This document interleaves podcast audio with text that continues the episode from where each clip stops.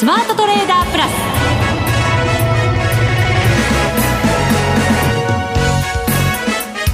全国のリスナーの皆さんこんにちは。内田まさです。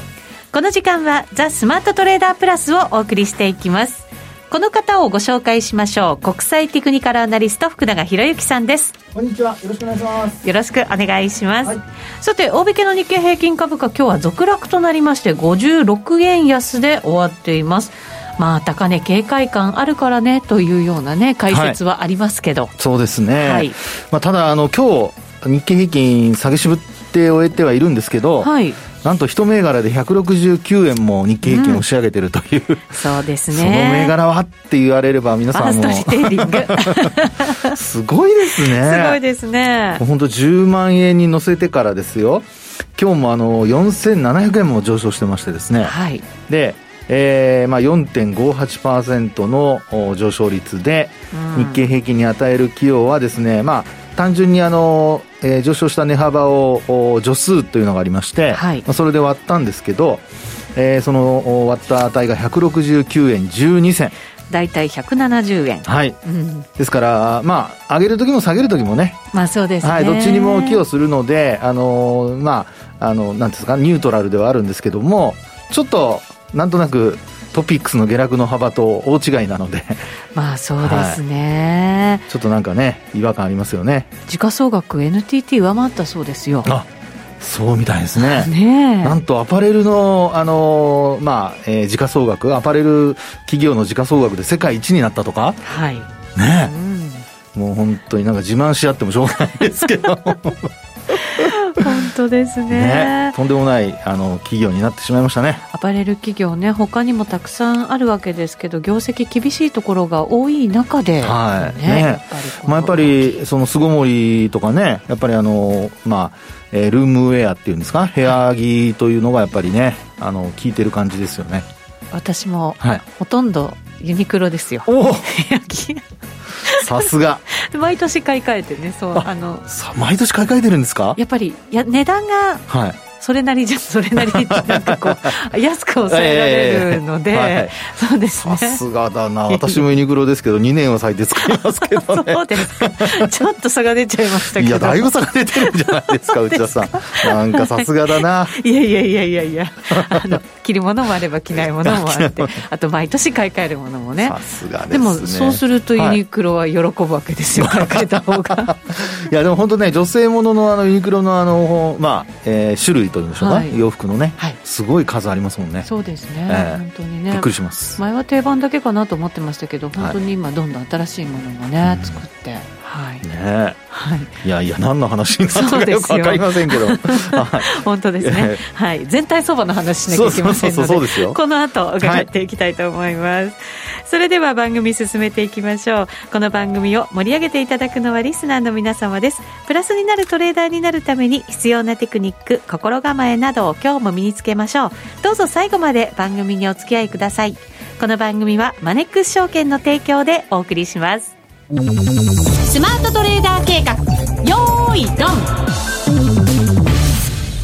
さあ、それではここからは株式相場、全体相場についても伺っていきたいと思います。はい、そうですね。はい。改めて日経平均株価ですが、今日は、えー、56円実践安、3万236円飛び9銭。高値がですね、寄り付き直後ぐらいですね、3万560円というのがありまして、はい、5番になって一時今日の安値、3万140円台をつけた場面もありました。なんか3万っていうのがまだちょっと言い慣れない感じがありますけどいや、本当ね、そうですよね。はい。えー、まあでもね、幅的にはですね、うん、結果的に、えっと、420円ぐらい動いてるんですよね。ありましたね。はい、560円から140円までですからね。うん、420円ぐらい動いてるんですけど、まあ、結構やっぱりそういう意味で見ますと、なんか方向感なくてですね。はい。はい。寄り付き直後からもう急上昇。うん、で、えー、その後はもう、あの、上値が重たい展開で、まあ、結果午後は、あの、日経平均もトピックスも一度もプラスに浮上することはなかったという。そうですね。はい、あの、ローソク足で見ると、ちょっと上値重いなという上髭があって、ね、で、下陰線みたいなね。そうですね。感じになってますよね。はい。で、あと、まあ、そういうその、日中の動きで言うと、また比較するのは、まあ、いつものトピックスになりますけど、はい。まあ、トピックスは今日はもう、あの、下落率で言うと1%以上の下落まあ1%ちょうどですね。はい。で、日経平均が0.19%っていうところですので。結構これ違いますね。ね。まあ本当にあの、単純に倍率だけ言うと5倍違うっていうところですね。あまあだって全体で見ると、はい、東証一部でも8割近い銘柄が下落してるので、はい、まあ日経平均はその中でもそこが高かったかなって感じなのかもしれないですね、終わりではね。ねまあそういうことですよね。はい。ですから、まあ、あの、日経平均という指数だけで見た場合には、まあそこが高かったという見立てになるでしょうし、はい、えー、一方のその、まあ、時価総額型のあのトピックス、東証株価指数に関して言えば、やはり全体的に、えー、値下がりしている銘柄が78%もあるので、はい、えー、まあ、売り優勢だったというね、えー、ところになるのかなっていうところですよね。トピックスの方が今日の相場感を表しているのかなという感じかもしれないですね。はい、そうですね。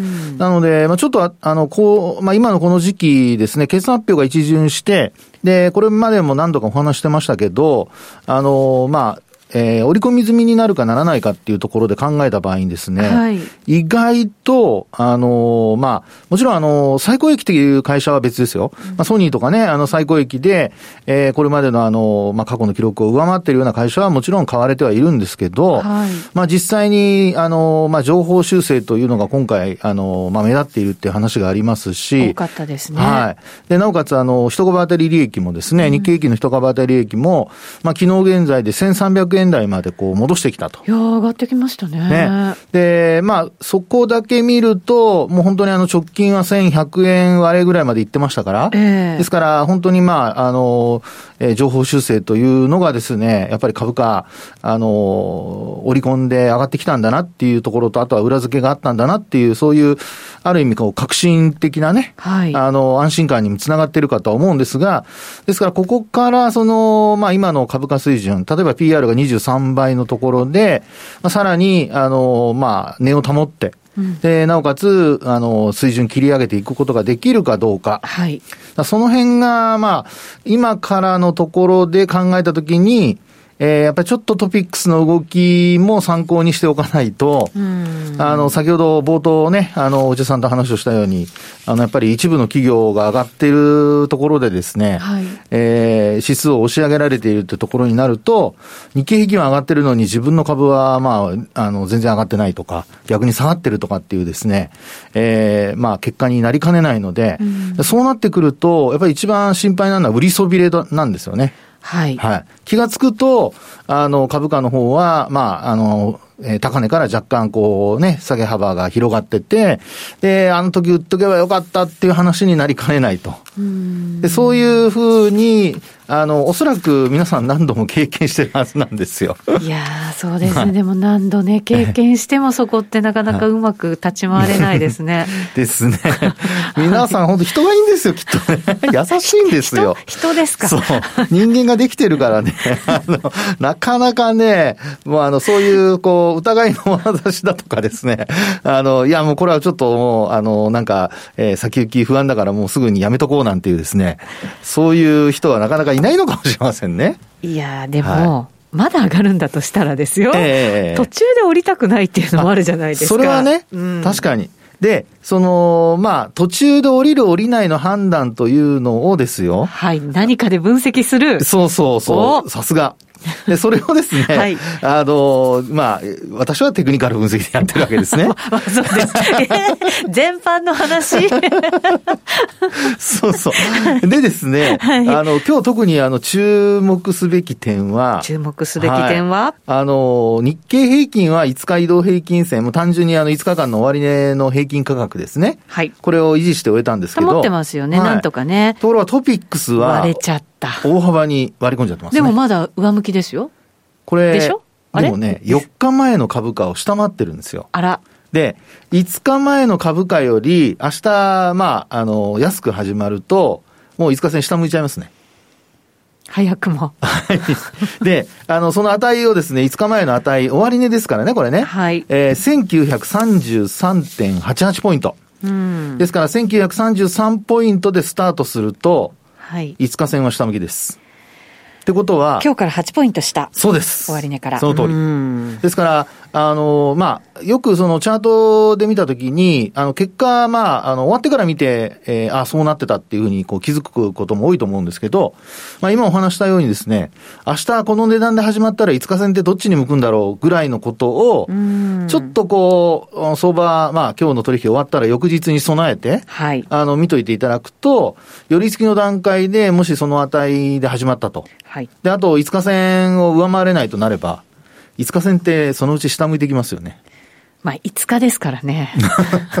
それ何ですか？いやいやいや、なんで、ギャグじゃない短い、短いかなって思ったんですよ。それまた、あの、いつかとか言わないでいや、違います、違います。5日ですから。5、5、5。危ないわ、もう本当にもう、まあ。言葉って難しいわ。ね日本語は難しいですもんね。ねはい、でもですよ、福永さん、それ5日線はね、それは短期線で下に向いちゃうかもしれないけれども、だってトピックスって2月になってから、はい、今日入れて3日しか下がってないわけですよ。あ、そうですね。昨日まででだいたい7日続伸、ね、あ、昨日じゃん、一昨日まで7日続伸でしたからね。そうです。はい。はい、だからですよ、やっぱりこれだけ上がってきたら、その必要な調整とかっていうものも、もちろんあるわけじゃないですか。そうですね。どうですか、その辺は。あの、こんなこと言うとなんですけど、あの、えー、深い調整か浅い調整かっていうのは、はい、あの、スタートの調整の部分っていうのは全く同じなわけですよ。要するに、急落してドーンって下がって、まあ、例えばコロナのね、新型コロナウイルスの感染拡大の時のように、あるいはリーマンショックの時のように、もう値幅を伴ってドカーンと落ちるような時っていうのは、これは誰しもね、あの、危険だってわかると思うんですけど、ただそれ以外の調整の時って、長引くか長引かないかって、スタートはどっちも同じですからね。まあそうですよね。大きな下落になる前だって、はい、なんとなくの兆しのところって、そんなに変わらないかもしれないですよね。はい。なので、あの、まあ、またまたあの、最近、あの、ラジオでこうやってお話しててですね、他の番組でも、なんか弱気の福永さんって言われるの、違うんですよ。慎重派なんです、私は。そんななんか冠がついちゃいました。いやいやクエスチョンマークつけてくれてる方がいらっしゃるんでね。それは、あの、まあ、まだ、あの、ちゃんと分かってらっしゃるんだなと思いますが。はい、でも、はいなんか違いないんですかね？大きく調整するとき、長く調整するときと、はい、普通のなんかこう、ナチュラルな調整と、あのヘルシーとか言うじゃないですか、調整と、はいはい、なんかこのその最初の兆しのところで見分け方ってないんですか、そこで、うん、あのー、今の質問すごくいい質問なんですけど、やっぱり長いチャートを見て、どこがスタート地点で、今どの時点にいるのかっていうことを調べることが、重要なわけですよ。えー、短いやつじゃなくて、じゃない。長いやつで見るんですか？そうです、そうです。まあ、例えば、あの、よく言うのはエリオット波動とかですね。はそういうので、今は、例えば、まあ、あの、山で言えば、上りの何合目だとか、そういうふうにして判断すると。全体感みたいなやつ。そうです、そうです。ですから、深い山に、ああ、ごめんなさい、深い谷になるのか、あるいは途中の、あの、ちょっとした休憩になるのか、その差っていうのは、そういうこう長いチャートを見ることで、判断するっていうのが、まあ、エリオット波動の考え方です。へえ、なんか長くすると誤差みたいに見えちゃいません？あ、ですから、それがほら、内田さんがさっき言った、あの、短い調整なわけですよ。うん。あの、そういう時には降りたくないでしょ？売りたくないです。だって持ってた方がいいでしょう。ね、そうですよね、うん、なので、持ってていいんですよね。もちろんその時には持ってていいんですよ。ですね、ですから、そのスタートが常にその短期のあの数日間だけ見てると、同じように例えば5日線終わったとか割らないとかっていうことだけで見ていると、あの、毎回同じなんですけど、でも結果見てみると、浅い、あの、押しなのか、深い押しなのかが分からなくて、うん、持ってて、あの、損失あるいは利益が減って初めてですね、気づくと。まあ、そうですね。ね。えじゃあ、福永さん、今回はどうですか、はい、今回はですね、はい、あのー、私は、あの、ちょっと気をつけた方がいいなと思っているんですよ。長めで見て。長めで見てます。ええー、なんでですか？これですね、えー、あの、一つね、あの、ちょっとまあ、えー、今回もいろいろ皆さんにお話したいんですけど、例えばですよ、はい、あの1月の上昇局面ありましたよね。はい。で、1月の14日に上髭をつけて、うん、その後、本当に、まあ、あの、いわゆる持ち合いになって、うん、で、月末下落して終えたっていうパターンだったんですよね。はい。で、25日線下回ったと。で、あの、今年に入った、ごめんなさい、去年から、去年の9月以降、月末って一度も上がってないんですよ。へえ。全部マイナスです。月末注意。月末。なんかのリズムですかね。はい、ねで、その、あの、まあ、リズムを見てみると、やっぱりほら、ここまで全部上昇してきてるわけですよ。はい。ね。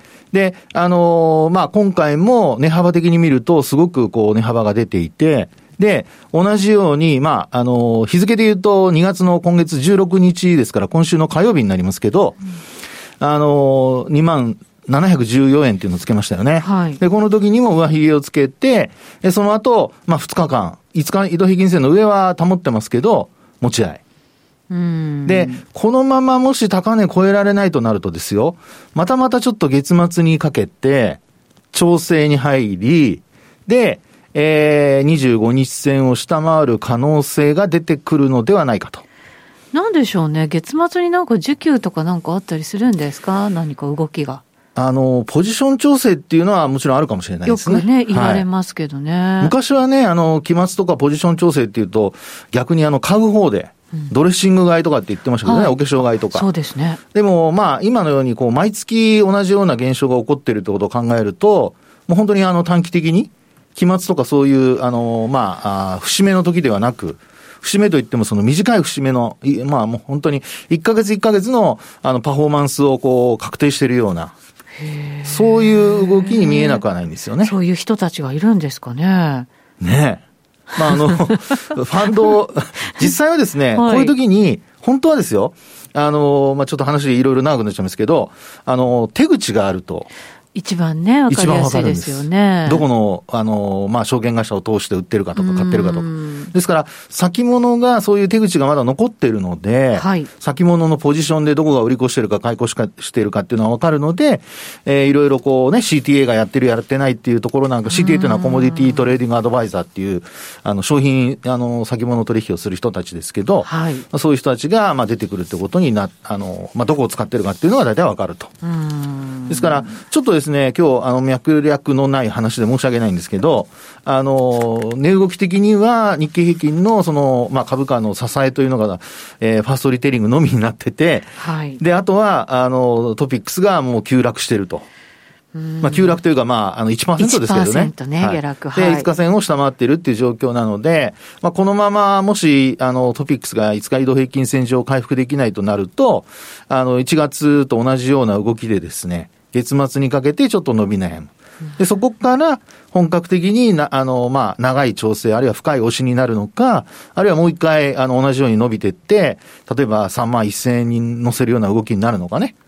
ですから、そこで、その3万1000円の判断を、あの、その時になってするのが嫌な人は、やっぱり今から降りておくっていうのがですね、あの一つのまあ戦略になるのではないかっていうところです。3月になるとやっぱり年度末だったり、期末だったりするわけじゃないですか、はい、そのところにはやっぱりポジション調整というか、なんかいろいろ需給的には出そうな感じはありますけどね。そうですよね。えー、で、まあそこでリセットされるっていうこともありますから、はい、損失持ってる人はもうそこで全部損失を出しちゃうっていうことも考えられるので、ですからまあ今の状況からするとね、まあ踏み上げとかっていう話がこうよく聞こえてきますけど、はい、売り立てしてる人がいればもう買い戻して終えるっていう、そういう流れもあるかもしれないってとこですよね。うん、そうですね。はい。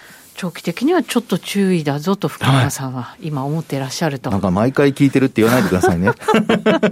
まあ、慎重派ですから。どれぐらいの度合いの注意なのかなとか、どれぐらいの度合いの慎重度なのかなとか思うじゃないですか。あの、これまでよりは、もうちょっと、あの、高めの慎重でございますね。なんか前回もそういう話して高値取ってきたんですけど。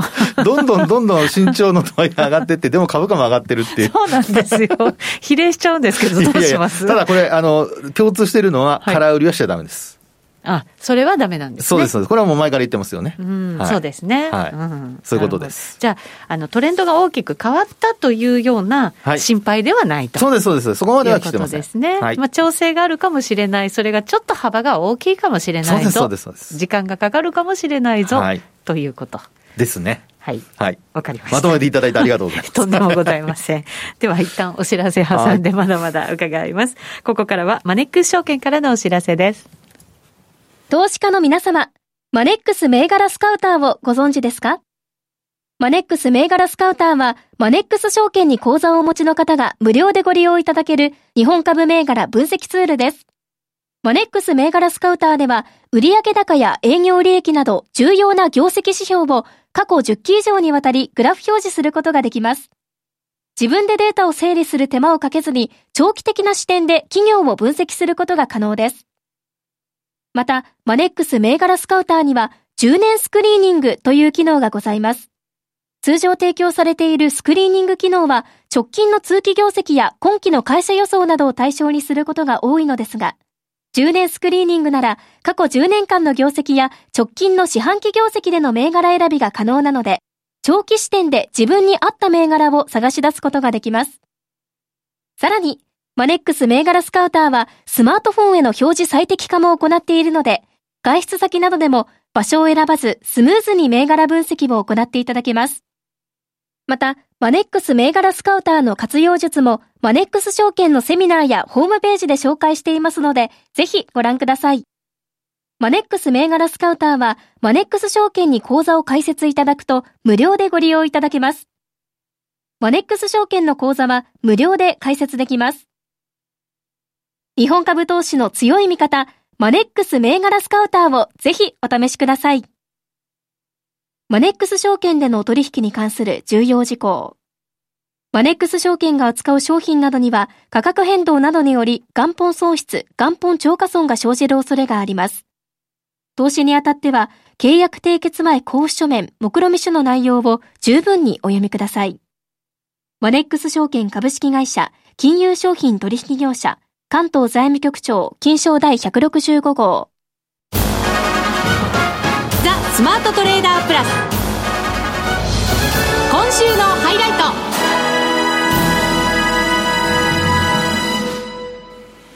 さて、現在、ドル円ですが、105円89銭、90銭あたりでの取引となっています。株はまだトレンド変わってないよっていうね、はい、お話ありましたけど、どうですか？ドルのトレンドは変わったんじゃないですか？そうですね。ドルに関してはね、これまでも、あの、ボリンジャーバンドで、はい。えー、20日の移動平均線を使ったボリンジャーバンドで、まあ、抜けてくるかどうかって話をしてましたけども、えー、まあ、その抜けるかどうかっていうところの値っていうのが1月の9日、うん、えー、と、あたりですかね。はい。はい。えー、11日ですね、の105円台を、えー、っと、4円台抜けて、で、あと、あの、直近では、えー、っと、11月の11日あたりですかね。うん、えー、それも、まあ、106円台というところになりますけど、はい、ごめんなさい、105円台後半ですね。105円台ですね。はい。で、それも抜けてきたというところですかね。はい。で、直近では、あのー、まあ、一番その高いところで見ると、ドルの高いところになりますけど、えー、昨日になりますね、106円の22銭をつけたと。はい。いうことで、まあ、あの、基本的には節をこう抜いてきていると同時に、えー、まあ、ボリンジャーバンドなんかで見たときには、その、まあ、広がって、バンドが広がって、そのバンドの上で推移しているということになりますから、うん、まあ、トレンドがもう出ているというふうに考えていいんではないかと。そうですね。はい、ただなんかドル円に関しては、はい、なんかどうなんでしょうね。これ以上にぐんぐん上がっていくことを考えてもいいのかどうなのか、はい、なんかちょっと難しいですよね、なんか緩和状態とか、いろいろ考えてしまうと。あまあ、そうかもしれませんね。んただ、あのまあ、これまでそのまあ、長期のあのトレンドって言ったときに、あの、200日移動平均線なんかをですね、あの、結構やっぱり見てらっしゃる方もいらっしゃるかと思うんですけど、はい、まあ、今回その200日移動平均線がですね、まあ、なんとか、あの、まあ、上抜けてきたっていう状況なんですよね。はい。はい。なので、あの、このまま200日線上回ったまま維持してくると、それこそ長期の移動平均線が横ばいから、まあ、上向きに転じてくるということになりますので、うん、ちょっと今、目先もたもたしてるかもしれないんですけど、まあ、このまま200日線上維持するようであれば、まあ、基本的には、あの、ドルが強含んでいくっていう流れがですね、あの、継続しそうっていうことになるかと思うんですけどね。はい。なるほど。米債のね、10年債の利回りも随分トレンドをしっかりしちゃってますね。はい、ね、ええ、こちらも、まあ、あの、直近でも1.3、えっと、点、そうですね、1.3%ね、はい、つけてますからね。えー、で、あの、まあ、昨日出たあの、アメリカの小売売上高。うんこれがですね、予想を大幅に上回って5%超えてたという。いやアメリカ強いですね。ね本当にね。給付金のおかげだという話のようでございますが。株価もそうですしね、ね消費もそうですか。えーうん、ただまあ、あの、この金利の上昇で、あの、直近というか、まあ、ほんの、まあ、去年の、どうですかね、あの、11月ぐらいまでは、はい、あの、アメリカの長期金利が、まあ、ちょこちょこ上昇してもですよ、あんまり、その、ドル円に影響なかったんですよね。そうなんですよね。えー、なんで急にこれ変わってきたのかなと思って。そうですよね。えー、で、まあ、一つ考えられるのは、やっぱり、あの、ポジションの、あの、まあ、要は、ショートポジションですかね、ドルの。それが、あの、買い戻されたっていうところが、ひょっとしたらあるかもしれないですけどね。日本株と同じような感じですかね。ね、そうですよね。うんで、あとですね、あの、こうした長期金利の上昇で、えー、この長期金利の上昇というのが、まあ、いい金利上昇なのか悪い金利上昇なのかって皆さんも、あの、たまに聞くことがあると思うんですけど、はい、あの、まあ、小売だとかが、あの、まあ、売上高がこう上昇したりだとか、うん、要するに需要が膨らんで、それで、えー、金利が上昇するっていうのは、これ、まあ、どちらかといえばいい金利上昇。そうですよね。えー、景気の改善も伴ってという。はい、そうですよね。はい。で、それで、まあ、あの、金利の上昇とドルが上昇していくっていう流れになれば、これは、まあ、あの、物価の上昇っていう、まあ、アメリカからすると輸入物価になりますけど、まあ、それを抑える、あの、役目を果たすことになるので、うん、まあ、そういう意味では、インフレっていう見立てがですね、まあ、若干、あの、まあ、後退するっていうことになりますよね。はい。ですから、あの、この金利の上昇が、今お話したような、あの、えー、いい金利上昇の場合にはいいんですけど、これあの、まあ、例えばですよ、あの、インフレ的な、あの、見方をして、あるいはそれ以外に、例えばですけども、あの、もう債券を売って、で、もう別のものに、あの、変えると。うん、はい。要するに資金を、あの、回収するような債券売りになった場合にですね、えー、少しその金利の上昇、先走った金利の上昇が起こる可能性があるので、うそうなると、まあ、ドルはひょっとしたらついていけなかったりだとか、逆にだから、金利が上がって、ドルが全般的になんか売られちゃうような時っていうのは、やっぱりちょっと注意が必要だぞっていうシグナルになるんですかね。そうですね。うん、で、ちなみにまあ、緩やかに上昇していった時の節なんですけど、はい、あの、ちょうどコロナウイルスの感染拡大の前の水準というのが、あの、1.5%ぐらいっていうところが大体あの、まあ、下値目処だったんですよ。はい。えー、で、そこからですね、まあ、コロナウイルスの感染拡大で、まあ、FRB がもうまた大型の緩和をやると。うん、で、利下げもやったっていうことで、あの、一気にこう、金利が低下して、えー、1%はあって0.5%ぐらいまで、あの、下落する場面があったわけですけど、まあ、結果的にそこからもう1.3まで上がってきてるわけですよね。はい。なので、あの、1.5%っていう水準からさらに上がってくるってことになると、えー、今の緩和の正当性っていうんですかね。はい。それがちょっと保てなくなる可能性があるので、そうするとですよ、まあ日本ではよく言いますけど、最速、最速相場とか言ってですね、はい。あの、緩和を促すとか、うん、あるいは政策を、あの、まあ、促すとかですね、い。ろいろそういう話が出たりしますが、はい、まあそうした、あの、まあ、金利の上昇ってことになってくると、ちょっとですね、あの、まあ、アメリカ株が、うんやっぱりあの特にあの昨日から今日にかけてもあのグロス株が下落していますからね、はい、まあ、そういうこともちょっと注意してほしいなと思いますけどね。まあ、でも、金利1.5%下値目処だったということは、はい、コロナを克服するということになるんだとすれば、はい、最低でもそこまで上がったって不思議はなくて、はい、ドル円もそれまでの水準に戻ったっておかしくはないということですよね。まあそうですね。ですからそこに上るまでのスピード。スピード感。はい。それからあと中身。ね、この2つを見ておいてほしいなと思いますけどね。はいわかりました。あっという間にお別れのお時間でございます、はい、ここまでのお相手は福永博之と内田まさでお送りしました。それでは皆さんまた来週。ま、来週。この番組はマネックス証券の提供でお送りしました